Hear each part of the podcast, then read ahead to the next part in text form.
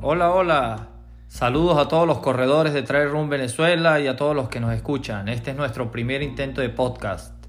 Eh, soy Nader Daval, corredor de Mérida, viviendo en España y bueno, aquí tengo a mi lado a Nayib Daval y vía telefónica a Samuel Dávila, también corredores de trail running venezolanos viviendo aquí en España.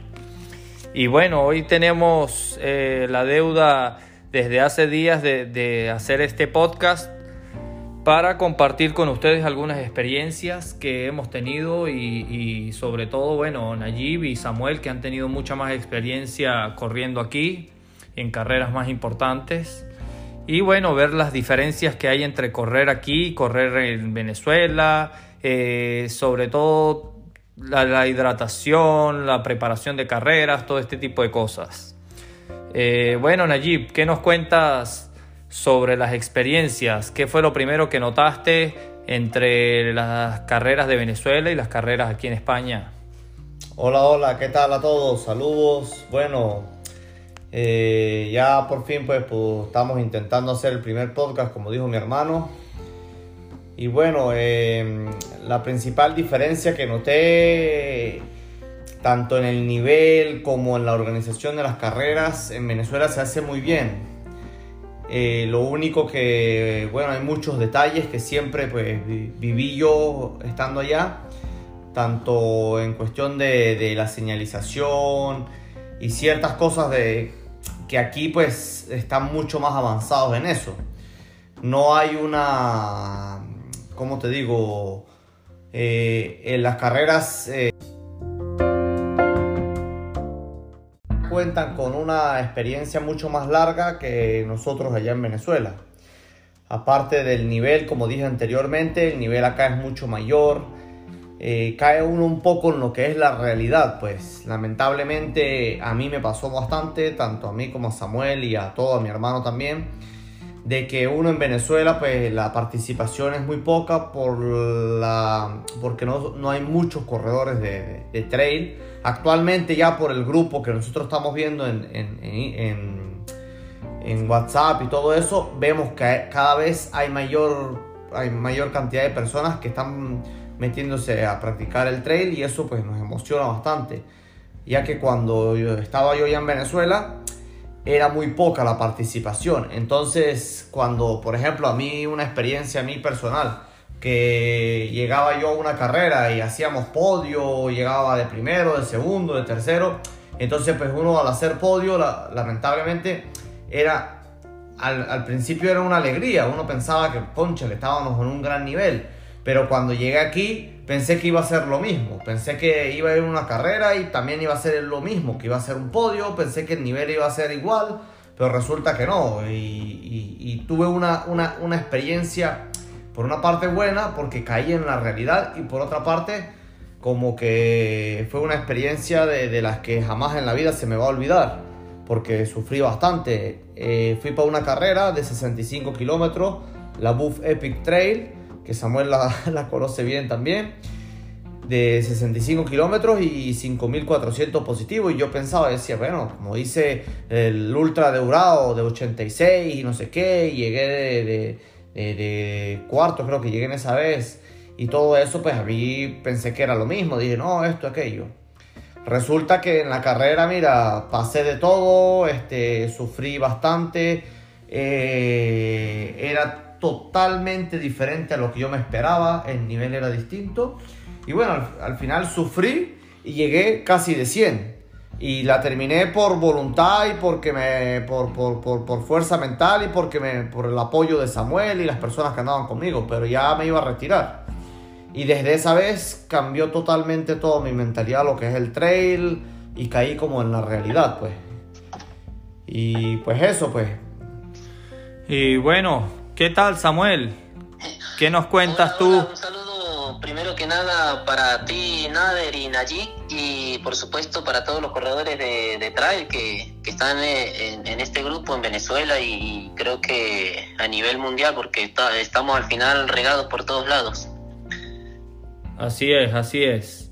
¿Qué nos cuentas tú? ¿Cuáles fueron tus primeras experiencias? Bueno, todos y bueno, la mayoría conocen eh, tu trayecto como corredor ya en Venezuela, que desde muy joven pues destacabas y al llegar acá eh, también, aunque tu primer año no fue lo esperado, ¿qué nos cuentas de esas experiencias? ¿Qué fue lo primero que notaste? la diferencia entre correr allá, aquí, ¿qué fue todo? Bueno, para comenzar, em, yo comencé a correr en el año 2012 en Venezuela. Eh, como siempre lo digo, al principio con carreras de calle eh, hasta el 2015. Eh, bueno, hice algunas carreras de montaña, estas que hacían acá en el Ávila.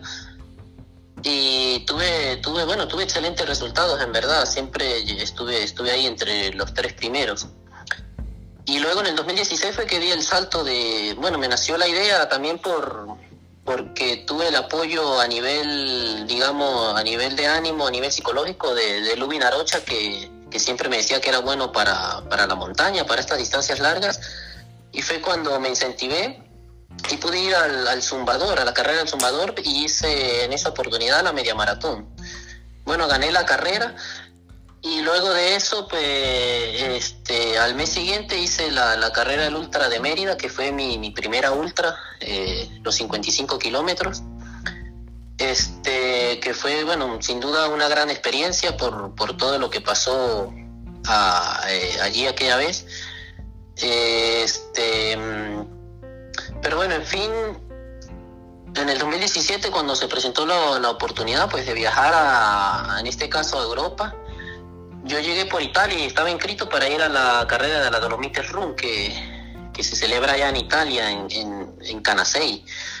Y en verdad, pues mira, fue, fue como diría yo, un, choque para mí, porque bueno, yo corría bien en Venezuela, este, tenía cierto nivel, estaba allí siempre en podios.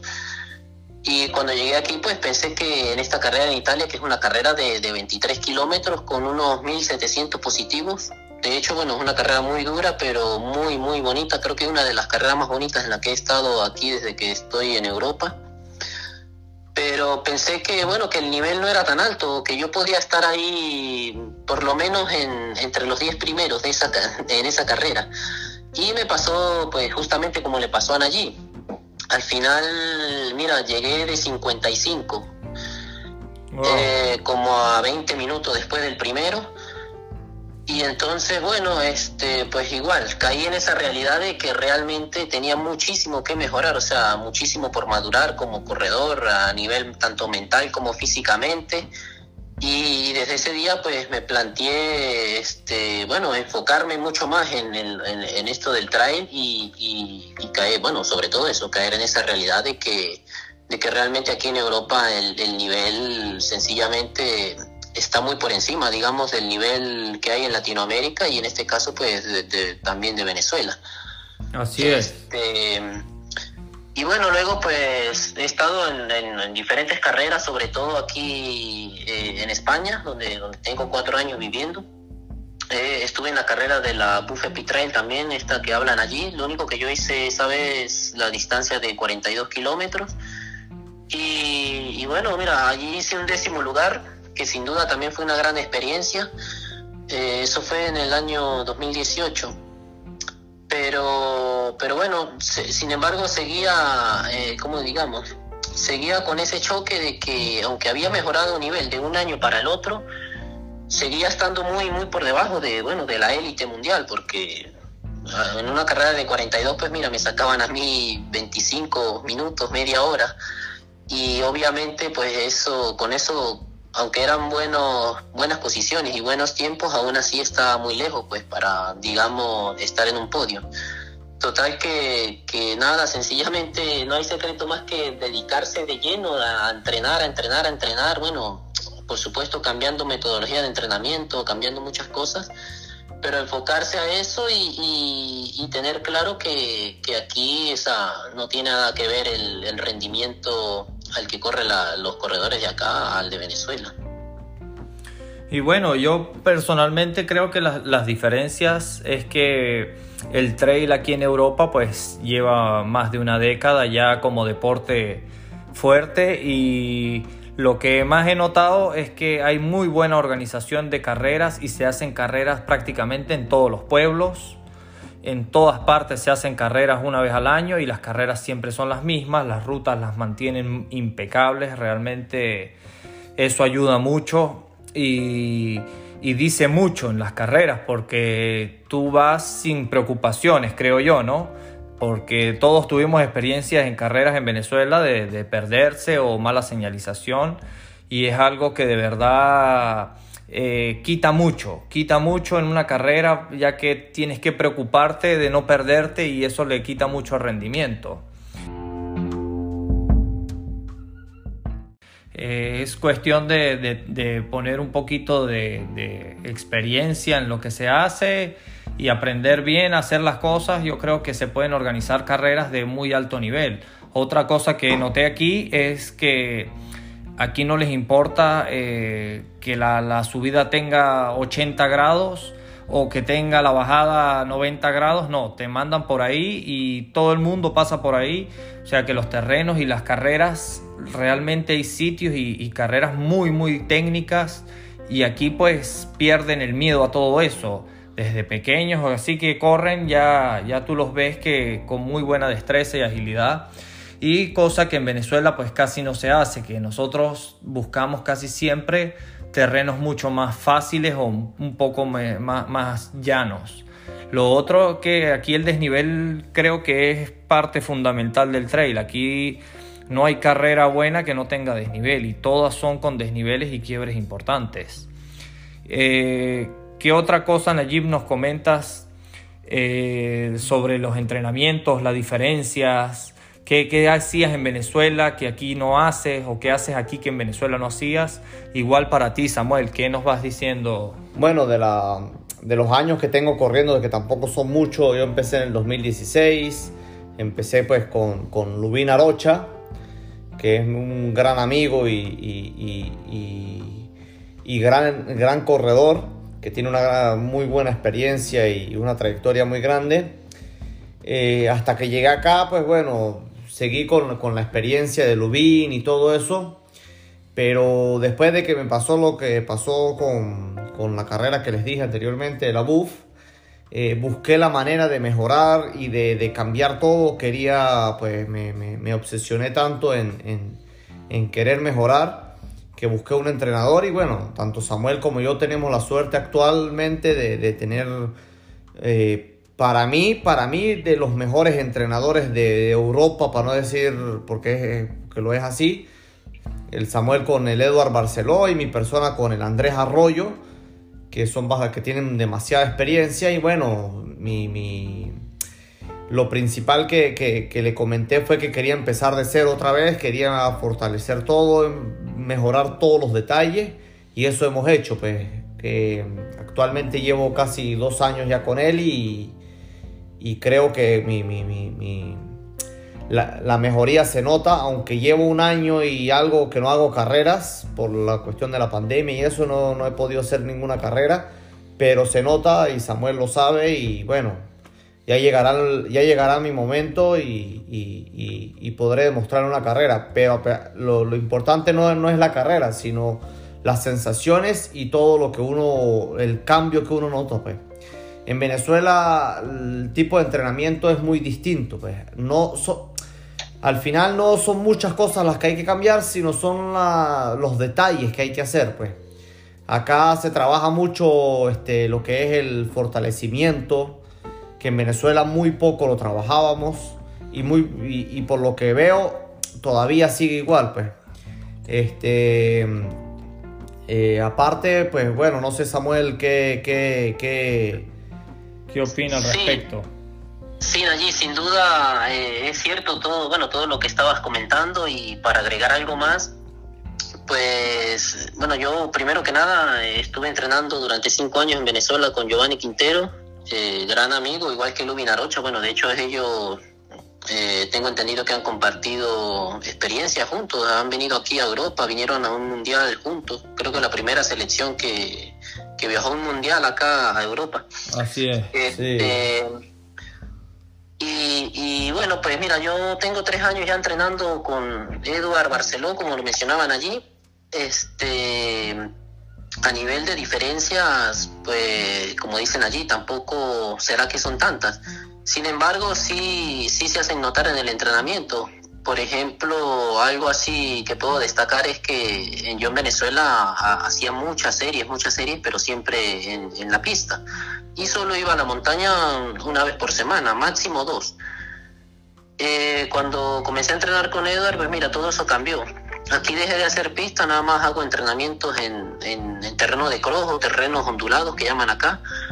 Eh, voy tres veces a la montaña o cuatro veces a la montaña, o sea, si estoy en la montaña y puedo ir a la montaña, este, puedo ir la cuatro veces mínimo por semana y hacer siempre hacer desnivel, hacer desnivel y lo que hablaba Nader, eh, sobre todo el desnivel en terreno quebrado, porque acá normalmente todas las carreras son así y ya científicamente pues está comprobado que, que es un que, ¿cómo se diría? Bueno, que es un, un entrenamiento fundamental para, para el fortalecimiento muscular de, un corredor de trail. Y, y bueno, hago, eh, cambié por ejemplo las series que hacía en pista, pues mira, ahora hago muchísimas series, pero todo es encuesta. Todas las series son en, bueno, en subidas eh, de diferente, eh, ¿cómo diría yo? Eh, en subidas de, de diferente porcentaje de, inclinación. De inclinación, sí. Sí, y exactamente la inclinación, a eso me refería. Y bueno, pues sin duda alguna eh, yo he mejorado muchísimo haciendo ese tipo de entrenamiento. Luego, otra cosa que hacía en Venezuela era que normalmente cada entrenamiento era al 100%. Por lo tanto, pues mira, yo tuve varias lesiones. No sé, una época que me lesionaba cada dos meses, cada tres meses. Y aquí, desde, desde que tengo tres años aquí, acá entrenando con Eduardo Barceló, pues nunca me he lesionado y, precisamente porque usa otra metodología, me lleva muy bien las cargas de entrenamiento. Eh, no siempre es, a, es, salir a dar el 100% en los entrenamientos, sino bueno, unas veces al 80%, otras veces incluso el 50%. Este, más que nada es acumular carga de kilómetros, carga de desnivel, de horas pero no siempre salir al 100% y machacar el cuerpo y al final, mira, este, bueno, se trata de eso, de evitar lesiones y, más que llegar, eh, digamos, cargado a una carrera, pues más bien llegar descansado, porque ah, está comprobado que es mejor llegar descansado que, que, sobrecargado para rendir mejor en, bueno, en una carrera, independientemente de la distancia que sea. Claro, así, es. así es. Sí, yo creo que ese es un tema muy importante, sobre todo manejar las cargas, eh, las series en subidas, trabajar mucho el umbral del VO2, todo ese tipo de cosas aquí se manejan mucho, se basan mucho en las pulsaciones, son entrenamientos un poco, eh, como dice Samuel, en Venezuela a veces solíamos entrenar más al 100% exigidos y bueno, aquí se, se, trabaja un poco más, más ordenado todo eso y de esa manera pues se evitan muchas lesiones. Eh, otro detalle que yo noto en Venezuela y era lo que nosotros siempre hacíamos era que nos fijábamos mucho en las distancias, que para nosotros correr una maratón era, era como algo top y luego que corrías la maratón, después querías irte a 60 kilómetros y luego la de 60 irte a 100 y siempre se enfocaba uno solo en las distancias, más no tanto en los desniveles ni el rendimiento durante esa distancia. Creo yo que aquí se aplica más a, si vas a hacer la distancia que sea, por ejemplo los corredores que hacen la, la UTMB de 170, los, los primeros corredores o los top eh, rinden al 100% en toda la carrera. No es que un rato que te van caminando, otro rato corriendo. Y así son los corredores de todas las distancias. Creo yo que hay que estar bastante adaptado a cada distancia y saber cuál es cada una de ellas. Sí, sí, así es. Yo creo que, una de las cosas principales es eh, buscar tu distancia ideal buscar tu distancia ideal antes de, porque no todos estamos hechos para hacer todas las distancias. Es decir, podemos hacer todas las distancias, lógicamente, claro que sí. Yo puedo hacer una carrera de 100, puedo hacer una de 50, tal. Pero buscar el rendimiento donde tú puedes explotar ese, esa, esa potencia que tú tienes. Entonces eso es muy importante ya que no estamos, eh, no, es mejor rendir en una distancia que hacer todas, pero no rendir bien. Y eso es muy importante para todos no, para todos ustedes que están en Venezuela, pues. Porque yo sé que ya también actualmente no hay tanta cantidad de carreras como acá. Pero si tú buscas tu mejor, tu mejor distancia y la explotas al 100%, ya después cambiar a otra distancia es mucho más fácil que hacer todas y no rendir al 100%. Y eso es algo pues que Samuel lo sabe bien y, todos nosotros. Aparte, eh, una cosa muy importante es eh, trabajar mucho la mente, que ya hablaremos de eso en otro tema, en otro podcast. Eh, trabajar la mente, la hidratación es muy importante. Sé que en Venezuela sé la situación que hay, todos lo sabemos. Sé que para muchos es muy difícil conseguir algún isotónico, alguna otra cosa. Que yo sé que llevar agua es lo más natural, nosotros lo hacíamos también, no es una cosa que... Pero en la hidratación y, la, y la alimentación, tanto antes como después del entrenamiento, es muy importante. Todo, todo tiene su, su, su sí, cada detalle, cada detalle cuenta para el máximo rendimiento en, bueno, cuando se compite a este nivel ya.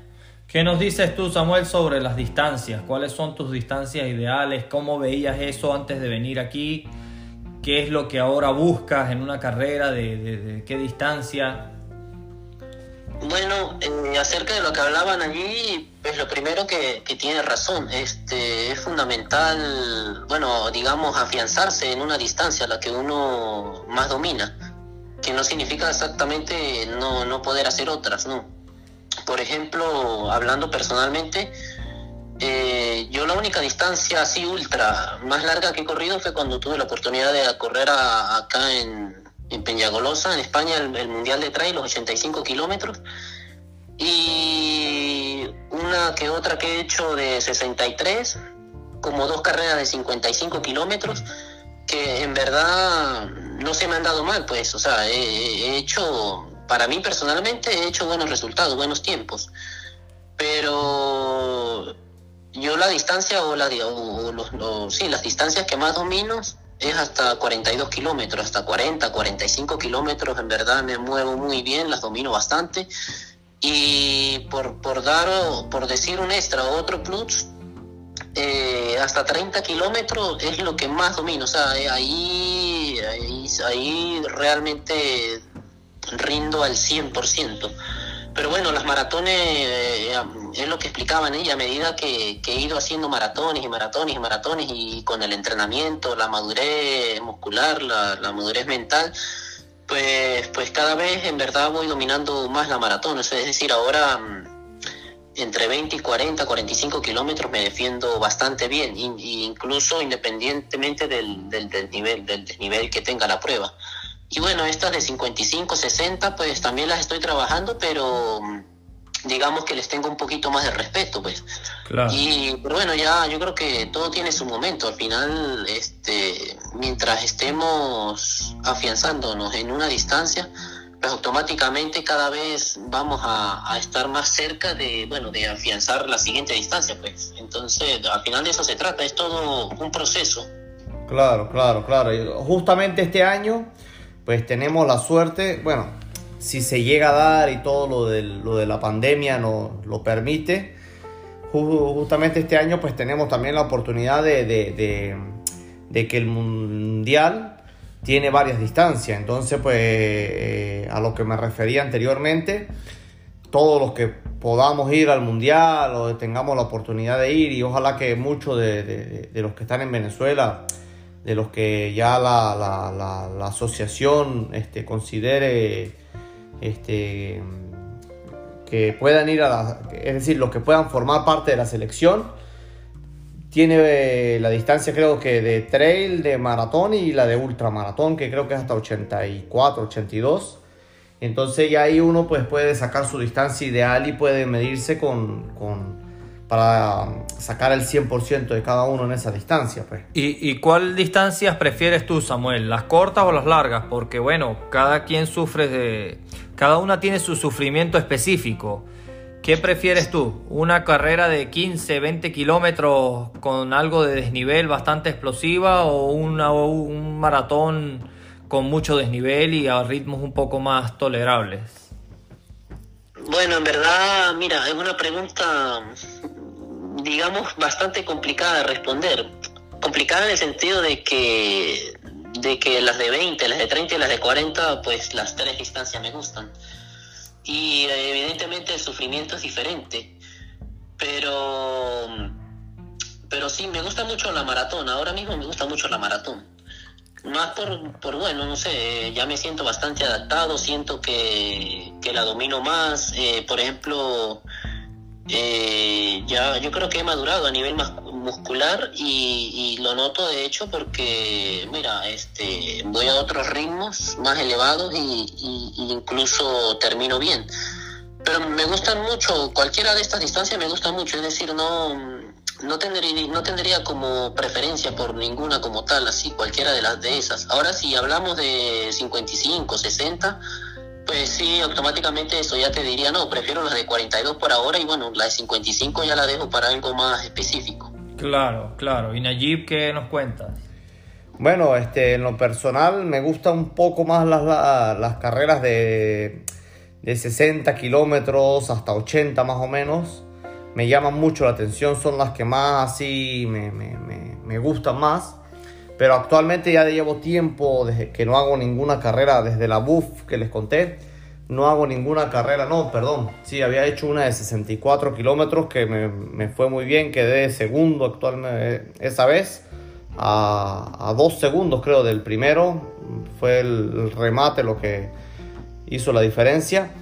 Pero me gustan mucho esas distancias y, cuando llegué justo acá a España me gustaban las distancias largas, ya 80, qué tal. Pero cuando empecé con, con mi entrenador actual, eh, nos basamos en eso, pues en quitar, en que uno tiene que dominar una distancia primero para poder saltar a la siguiente. Y justo empecé otra vez a correr carreras de 30, de 40 hasta, hasta la maratón, hasta que más o menos las dominé y actualmente pues ya trabajo en referencia a una carrera de 60 kilómetros. Pero me gustan son esas carreras, pues no tan largas de, de, 100 kilómetros para, arriba, sino de 60, 50, hasta 80 kilómetros. Siento que, que, lo domino bien. Sí, eh, yo creo, yo creo en eso también, porque bueno, a ver, tengo la experiencia de estar aquí contigo, te he visto correr y en verdad yo creo que en una distancia entre 40 y 80, te, bueno, te mueves bastante bien, este, tiene esa capacidad de, bueno, de resistencia y de, dominar esa distancia. Por ejemplo, mira, un ejemplo claro es este, Luis Alberto Hernando, el campeón del mundo. Eh, sabemos que, bueno, es un campeón en cualquier distancia, corre 40 y, puede ganar, corre 60 y puede ganar, igual que 100, igual que, bueno, ha hecho las 100 millas allá en Chamonix pero la distancia que él más domina, sí, la distancia que, realmente es casi invencible es entre 70 y 80 kilómetros. Sí, así es. Y lo ha demostrado, pues, que esa distancia sí, sí, sí, lo ha demostrado. Él es muy fuerte justamente en esas distancias. Sí. Y, bueno, cada, yo creo que cada corredor tiene sus su distancias, porque ahí tenemos también el ejemplo de, del catalán Pau, Pau Capel, que es muy bueno en distancias de, ultra largas, pues 100 millas, 120 kilómetros, en carreras así es muy fuerte. Y yo creo que tiene más que ver eso también en la madurez muscular, como decía Samuel, y la, la madurez mental, porque hace falta ser muy fuerte mentalmente para dominar bien esas distancias. Sí, exacto. Eh, lo que tú dices, Pau Capel, por ejemplo, te corre 80 y, y, bueno, y te puede sorprender pero evidentemente él, su terreno es a partir de 100 kilómetros. Y, como, como dijo él mismo, en una vez que le preguntaron, eh, ¿cómo es la... ¿Crees que, que, la mente es importante para una carrera de, esta, de estas largas? Y sencillamente él respondió y con eso lo dijo todo. Yo creo que la palabra importante se queda muy chiquita. Así es. Sí, así mismo es. Sí, yo también creo que aquí pues las carreras cortas tienen otro tipo de, nivel. Eh, por ejemplo, los campeonatos, todas las carreras de, campeonato de España, de trail y eso, que son muy cortas pero son muy rápidas. Bueno, bien sabemos que son carreras muy explosivas y tienen su, su tipo de corredor específico que las hace. Y esos corredores no necesariamente son muy buenos en otras distancias pero el, corredor de montaña, creo yo, tiene que ser completo en todo. Eh, sobre todo, pues subiendo, subiendo hacen las diferencias. Creo yo que aquí lo que más destacamos nosotros, bueno, que venimos de terrenos de, de Mérida muy montañosos y altura, que lo que más destacamos los tres es en las subidas. Creo yo que eso es una parte fundamental que hay que entrenar y, es lo que da el plus y, mejora todo. Sí, sí, sí, sí, pero al final la subida, bueno, la subida es desnivel y es lo que aquí, bueno, lo que manda, digamos. Este, sí, yo creo que en lo personal, mi, a ver, yo, yo domino los tres terrenos, pero creo que mi fuerte es, la subida. Y creo que, que en el caso de ustedes también. Y cuando hablábamos de, del tema de dominar los terrenos, los diferentes corredores, pues luego obviamente tenemos a Kilian Jornet, que, que todo el mundo sabe quién es Kilian, que yo creo que es el único corredor de trail, bueno, el más polivalente que hay, que o domina todo. sí, te puede correr desde un kilómetro hasta los 170 y en todas va a ganar. Pero al final, este, claro, la pregunta es cuántos Kilian hay. O sea, sí, sí, son hay uno solo. Y, como dice el dicho, pues de esos, de esos solo nace uno cada 100 años. Así es, así es. Sí, sí, bueno. Y bueno, eh, para finalizar un poco, ¿qué crees tú que se puede mejorar y cómo eh, en el trail venezolano?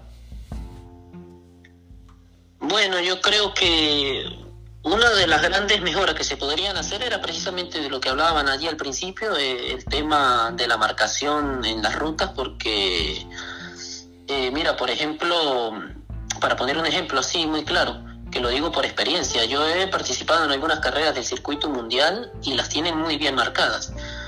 Sin embargo, he participado en, bueno, en muchísimas carreras aquí ya en, en Cataluña con una organización que se llama Clasmar, que de hecho este organiza la, última carrera que, hice yo hace una semana.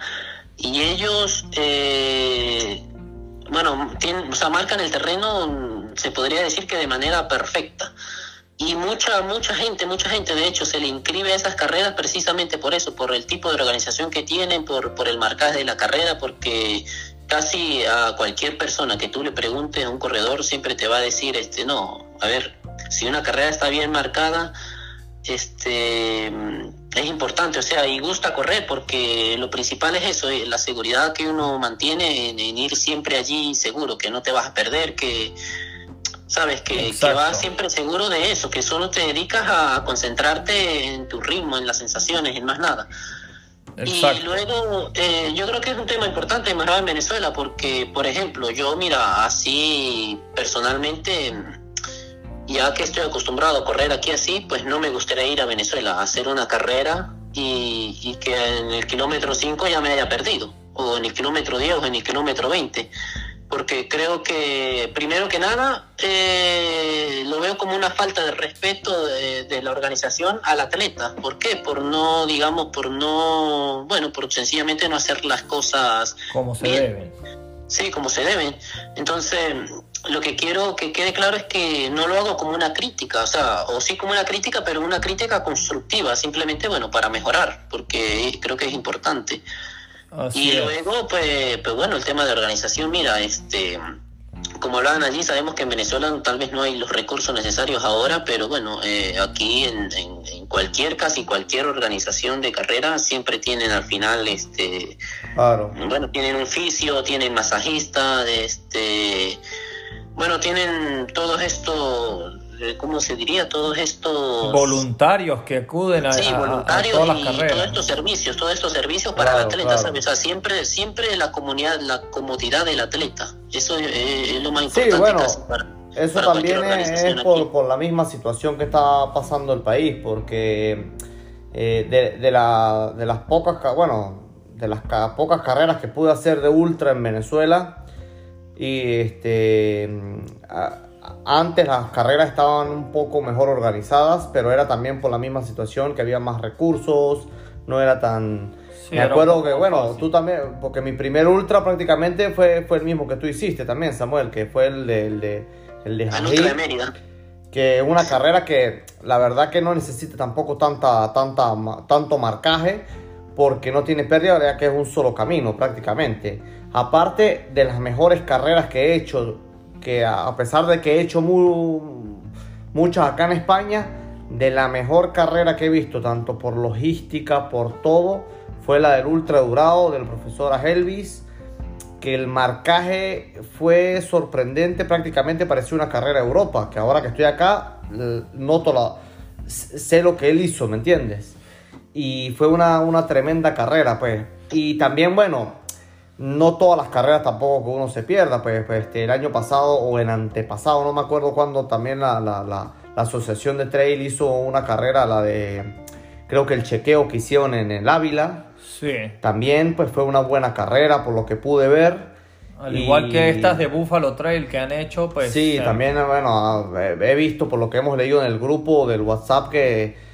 Y eso pues este, motiva bastante a, porque una, pues tanto tú como yo y Nader, pues lo hemos hablado a veces aquí, pues nos gustaría en cualquier momento poder ir unas semanas a Venezuela, tanto a visitar la familia y tal, y poder hacer una carrera para, compartir un poco con todos los corredores allá y todas esas cosas, pues.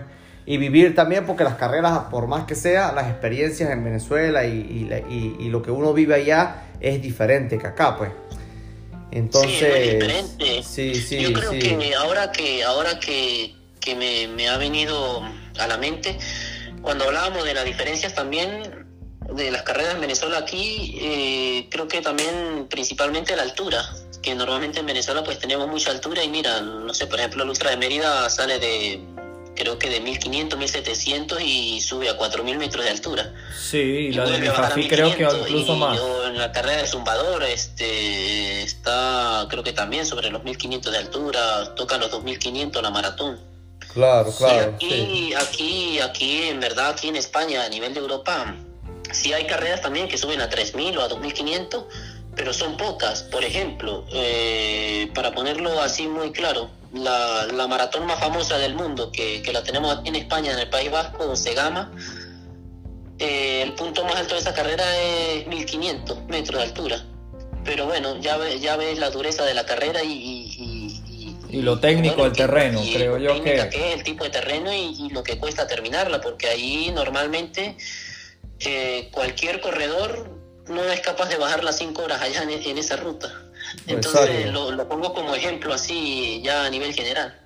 Claro, claro. Eh, es otro, otro, otro, otra diferencia que, que, noté también, bueno, que hemos notado, pues, que aquí los terrenos son mucho más técnicos que allá, pues, son mucho, mucho más, más técnicos y, y eso uno lo nota bastante al principio, pues.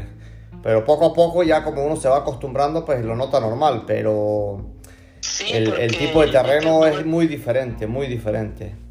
Automáticamente al, terreno ser más técnico eh, es más desgaste para uno porque sufre mucho las articulaciones y entonces normalmente es lo que le pasa a, bueno, a, uno, los venezolanos o al que venga de Latinoamérica, que se enfrenta a una carrera de estas aquí, donde, donde aquí están acostumbrados y uno no, y evidentemente ya solo por ahí nos llevan ventaja en cuanto a bueno, en cuanto a que nosotros nos agotamos más rápido si no estamos eh, entrenados para eso. Claro, Exacto.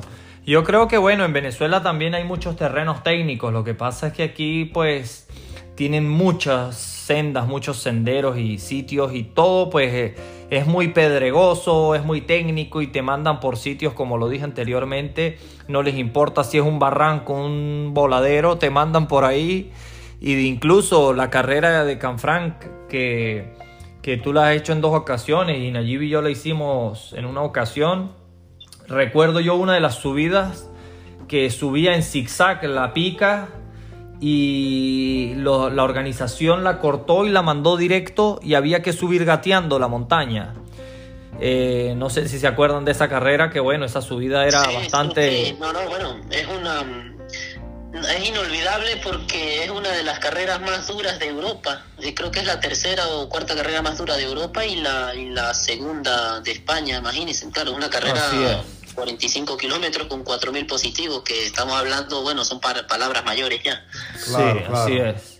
Y bueno, otra cosa que quería explicar bien era lo de la señalización que bueno, generalmente aquí en las carreras, eh, aparte de que la ruta ya está señalizada eh, permanentemente con pintura, casi todas las rutas están marcadas como GR o, PR, gran recorrido o pequeño recorrido, o recorrido local también los hay. Eh, normalmente en una carrera ponen cintas o señalización cada 15, 20 metros y en sitios de curvas es muy seguido que te los ponen, lo cual y son de colores llamativos y a la altura más o menos de tu visión, ni más arriba, ni más abajo, ni en el suelo, sino que tú corriendo tranquilamente los ves y cada ciertos metros, cada 10, 15 metros vas a ver uno y no hay pérdida, pues.